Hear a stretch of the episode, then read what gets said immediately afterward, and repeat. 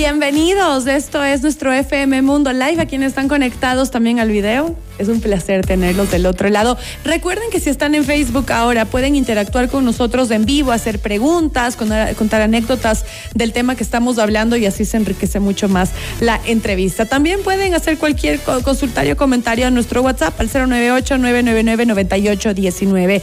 Nuestro tema de hoy, ya que nos acercamos a San Valentín, para quienes tienen su pareja, pues seguramente están muy contentos y complacidos de festejar este día. Pero hay mucha gente que lamentablemente, pues por un lado ha perdido a su pareja, eh, ya sea por una ruptura amorosa o porque físicamente su pareja ya no está en este mundo. Y para tratar este tema, hemos invitado a Guido Bravo, especialista en reprogramación del inconsciente. ¿Qué sucede en nuestra mente cuando perdemos a alguien tan especial en nuestra vida? Pues Guido, como siempre es un gusto tenerte aquí. ¿Cómo estás?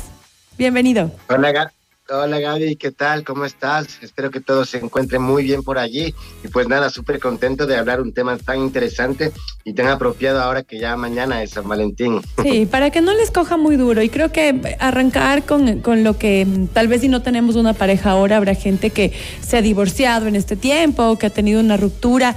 Y a veces se dice, bueno, ya hay muchos peces en el mar y, y ya vendrá gente mejor y tal, pero el duelo y todo ese proceso de sanación después de una ruptura toma tiempo. ¿Qué sucede en nuestro cerebro? Tú que eres el experto en la materia, ¿qué sucede en nuestro cerebro? Dicen que se nos rompe el corazón, pero también algo debe pasar acá, ¿no? Seguro, seguro que sí. Así es, Gaby. Sabes que lo primero es eh, tener en cuenta eh, precisamente que suceden cosas tanto en la mente ¿sí? Como en el cerebro, que no es lo mismo, ¿no? Entonces existe una reacción neurológica que tiene que ver con el cerebro y una reacción psicológica que tiene que ver con la mente. Psicológicamente, en el duelo ocurre las, las etapas normales del duelo, ¿no? Bueno, primero, antes de esas etapas, lo que viene, lo, lo, que llamamos el shock de la noticia de haber finalizado, terminado, dejado o perdido una relación, y luego pasar por las cinco etapas tradicionales del duelo, que son la negación, la ira, la tristeza, la negociación y, por, y, al último la, aceptación, entendiendo que no es que solamente es un ciclo ordenado, a veces tú puedes estar en una etapa eh, del duelo y luego regresar a otra.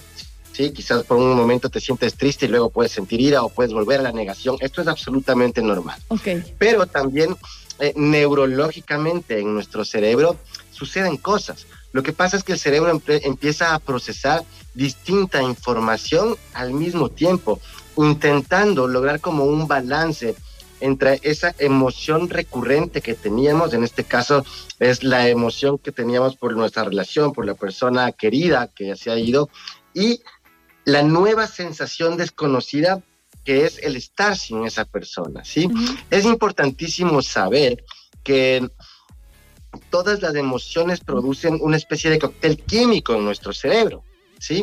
Entonces, claro, generamos como una especie de adicción química en, en, estas emociones que producen. Cuando estamos enamorados, cuando tenemos cariño, amor por una persona o una pareja, generalmente se produce serotonina, oxitocina y dopamina y nuestro cuerpo y nuestra mente se vuelven adictos a esas sensaciones químicas. Entonces, imagínate lo que es que de golpe se quite ese, ese cóctel químico que nosotros estamos teniendo durante tanto tiempo, va a ocurrir algo neurológicamente difícil, algo que biológicamente nos va a afectar. Y esto es muy parecido a la síndrome de abstinencia. De abstinencia, justo eso te iba a preguntar. Entonces, cuando terminas con alguien abruptamente, tienes un síndrome de abstinencia, inclusive eh, por todos los químicos que tú mencionas y hasta por la interacción íntima. Efectivamente, de hecho, Gaby, hay un estudio realizado en la Universidad de Arizona que muestra que en el cerebro, cuando una persona deja una relación, o más bien cuando una persona sufre una pérdida, ¿sí? Ocurre lo mismo y se activan las mismas zonas del cerebro que cuando una persona adicta se le quitan las drogas. Imagínate. Entonces, eh, ahí viene este síndrome de abstinencia y por eso es que las personas nos volvemos adictos a esa emoción, pero esto es normal, a todos nos pasa, ¿no? eh, y tratamos, de cierto modo, de compensar esa pérdida como cuando las personas son adictas a una sustancia que buscan dosis. Ejemplo, cuando dejamos una relación o cuando se ha terminado una relación, la dosis de droga, entre comillas, que buscamos, puedes revivir recuerdos, ¿sí? Reactivar la memoria con recuerdos pasados, o queremos saber de la otra persona, o empezamos a recibir, a revisar, perdón, las redes sociales de, la otra persona, a escribir mensajes, a llamar, son como las dosis que nosotros buscamos para obtener ese balance eh, de químico que nuestro, nuestro cuerpo deja de tener. O sea, y lo que ocurre, Gaby, es que existe una descompensación, pero que en principio no se puede equilibrar, y esto es importantísimo saberlo es imposible que al inicio se equilibre esa descompensación y por eso el dolor es inevitable. ¿Y cuánto tiempo duraría esto? ¿O cada quien tiene sus tiempos? ¿Pero ah, existirá algún promedio como para que alguien que esté en esta situación ahorita saber que no va a durar para siempre y que hay, hay, hay opciones como para poder amortiguar esta, este, este mal momento? Gaby, yo siempre aconsejo a las personas no pensar en términos de tiempo, porque cada persona lleva un proceso individual y el momento en que nosotros empezamos a, analizar esto en términos de cuánto tiempo me va a tomar, nos ponemos muchísima presión. Lo que sí es importante es movernos a pesar de esa descompensación, movernos a pesar de ese dolor. Y, y, para esto es importante, pero muy, muy importante, aunque parezca contraintuitivo, ser disciplinados en ciertas cosas cuando estamos en esos momentos tan complicados. Por ejemplo, tener una rutina de buena alimentación, de ejercicio físico, de ejercicios de liberación emocional que nos pongan un poco eh, más centrados y, poder desahogarnos.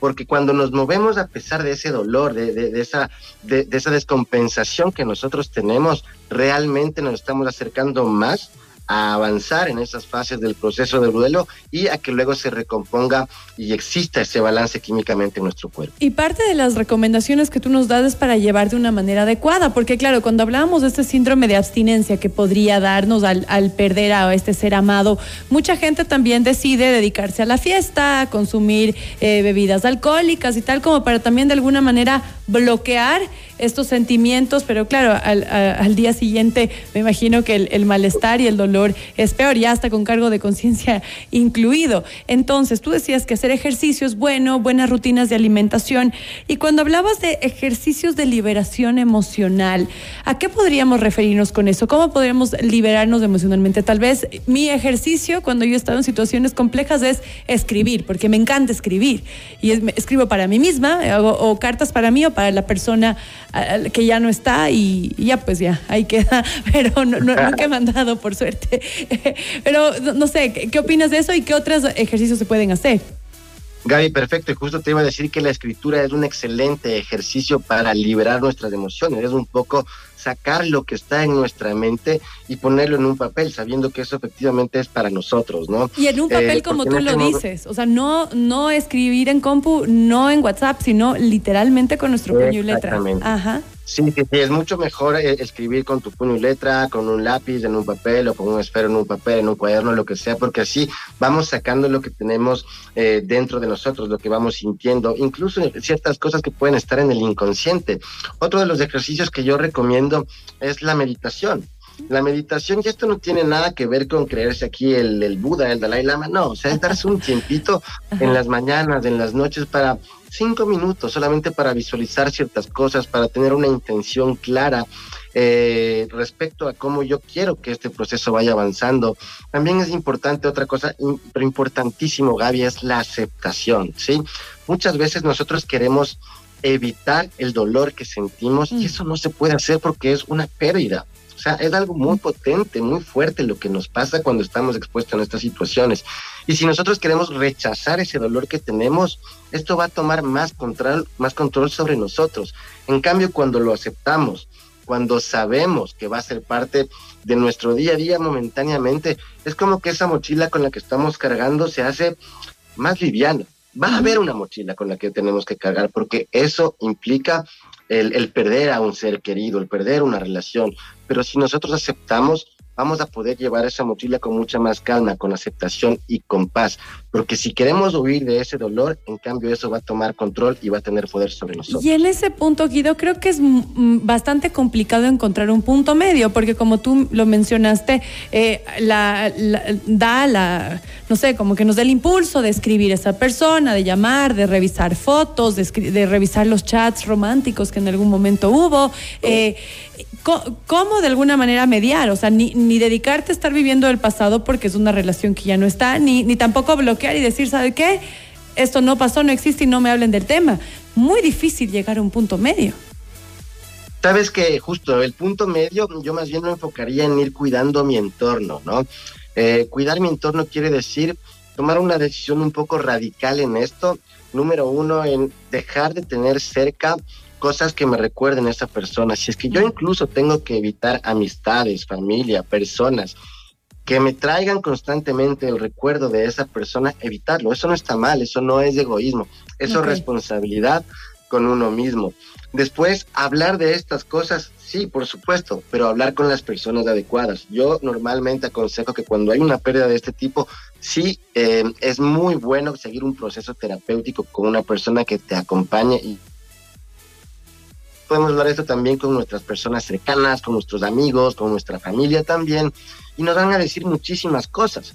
En cambio, siempre es bueno dejarse llevar por la guía de un profesional que nos vaya acompañando en este, en este proceso. Y también una cosa que eh, tiene que ver con tu pregunta del punto medio, cuando uno realmente quiere eh, ya pasar y, realmente salir de este proceso de duelo, es necesario el contacto cero. El contacto cero es fundamental para salir de una relación.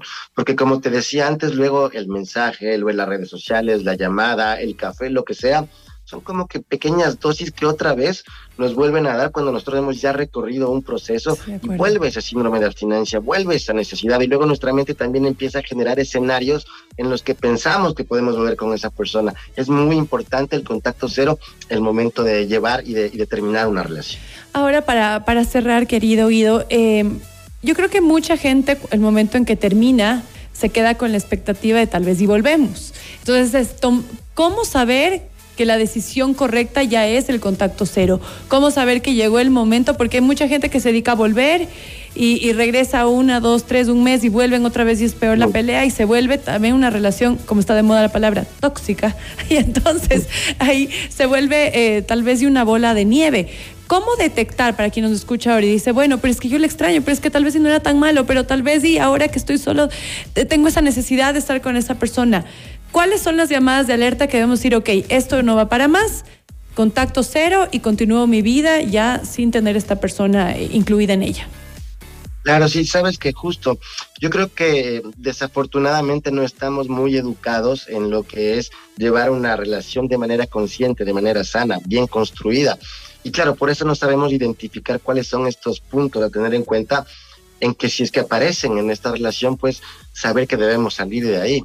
Te puedo mencionar algunos eh, que evidentemente que después ojalá podamos ver en otro en otro en otra conversación más en detalle, pero por ejemplo la victimización. Cuando existe victimización entre la pareja de uno u otro, es una, es una señal que hay que salir, que no es una relación adecuada y que esto no está construyendo y no está aportando. Cuando existe manipulación, de una o de otra persona, porque a veces viene una manipulación de los dos. Existe manipulación, yo estoy buscando que la otra persona haga algo que yo quiero que haga, o viceversa, a través de ciertos elementos que la persona empieza a, manipular, valga la redundancia, con, sus comportamientos. Después viene también eh, lo que es, perdón, el, irrespeto, entre otros. Tenemos eh, lo que es la falta de admiración, la falta de presencia, eh, la elección equivocada de prioridades en la pareja.